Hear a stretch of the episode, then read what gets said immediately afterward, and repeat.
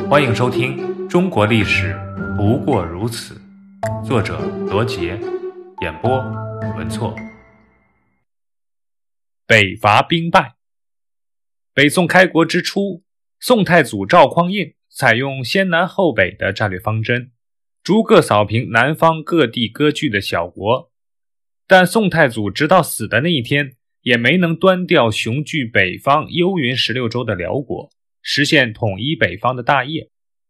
宋太宗赵光义得位不正，很想建立不世之功以立根本。于是，公元九百七十九年正月，赵光义决定兵进北汉。这次征讨北汉，宋军准备充分，兵力占绝对优势，先后分兵夺取太原外围要地，最后会师太原城下。北汉在困守孤城、外援断绝的情况下。被迫投降，北宋的统一战争至此才算基本结束。北汉是宋辽之间的缓冲地带，北汉如存，则辽国控制的幽云十六州可以确保不失；北汉如亡，宋即可东攻幽州，北指云州，以实现收复燕云十六州的既定计划。因此，在灭掉北汉后，太宗十分得意。想一鼓作气，乘胜收复燕云十六州。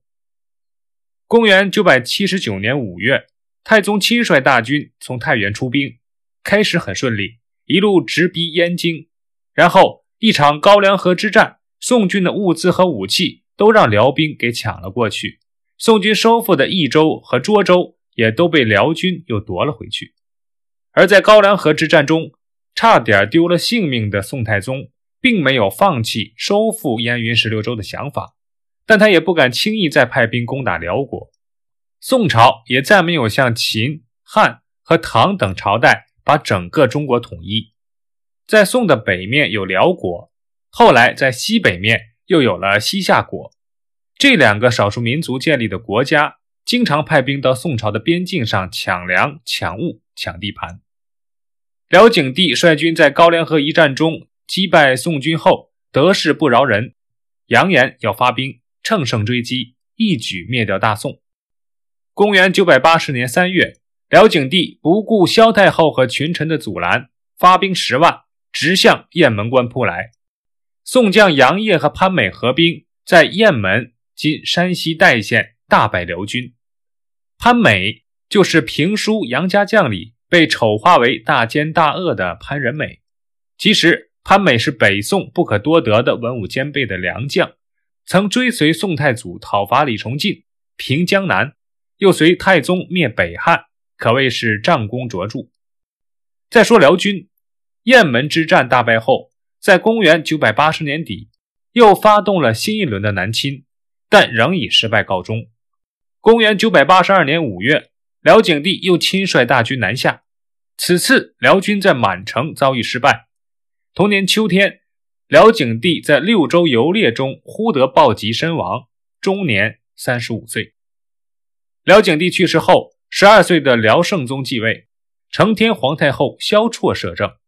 宋太宗认为辽国国主年幼，母后专政，政局不稳，是天赐伐辽的良机。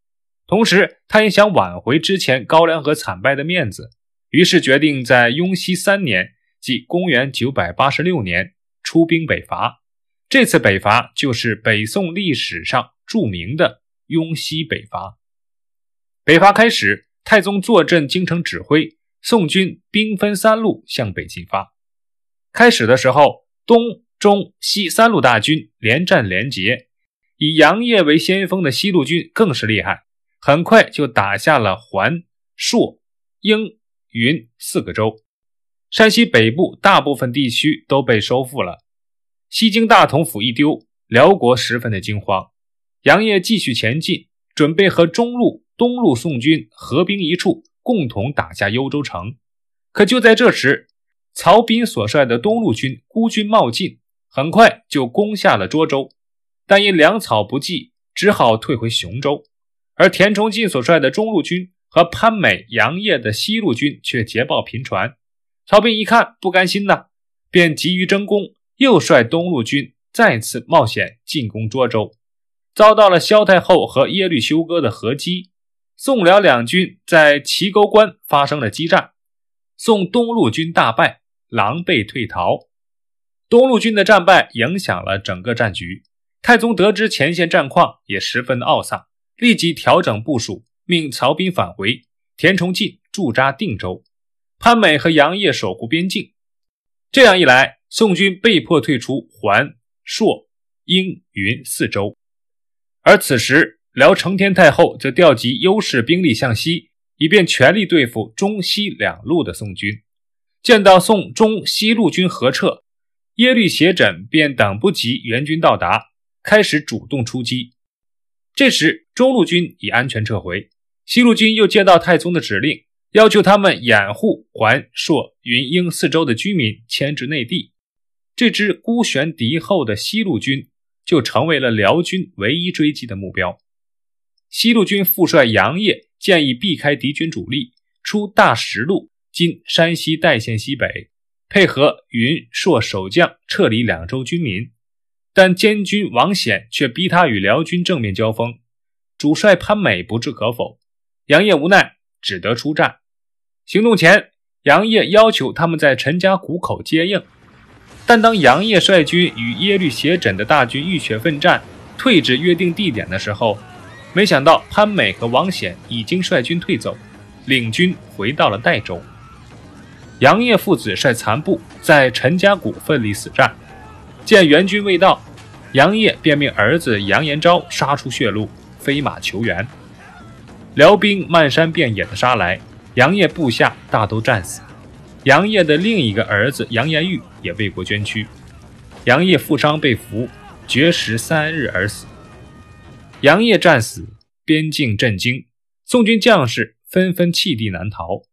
辽军深入宋境，一时间哀鸿遍野。太宗痛失良将，下诏精表杨业，赏赐杨家，并处罚潘美和王显。潘美被降官三级，王显被发配到荆州（今陕西安康）。但是潘美并不是存心要害杨业，只是因为他们在山谷里埋伏了很久，不见杨业归来。王显以为杨业援军击退了辽军，急着要去抢功。潘美虽是主帅，但不敢得罪监军。只得退出山谷，等到听说杨业兵败，再去救援的时候，却为时已晚。雍西北征是宋辽之间规模最大的一次战役，也是宋太宗企图收复燕云的最后努力。这次军事行动以惨败而告终，对宋辽双方以后历史的走向产生了深远的影响。对宋朝来说，雍西北征的失败，在君臣将士中间普遍滋生了一种恐辽心理。在这种心理的支配下，宋朝彻底放弃了以武力收复燕云的想法，于是把战略进攻变为了战略防御，开始对辽采取一味的守势。档案五十，忠义杨家将，杨业就是评书《杨家将》中的老令公杨继业，他原是北汉皇帝刘崇麾下的一员大将。颇受刘崇的赏识，于是被赐名杨继业。后来北汉降宋，杨业归附，太宗便命杨业恢复本名，予以重用。杨业的六子杨延昭，人称杨六郎，也是一员英勇善战的骁将。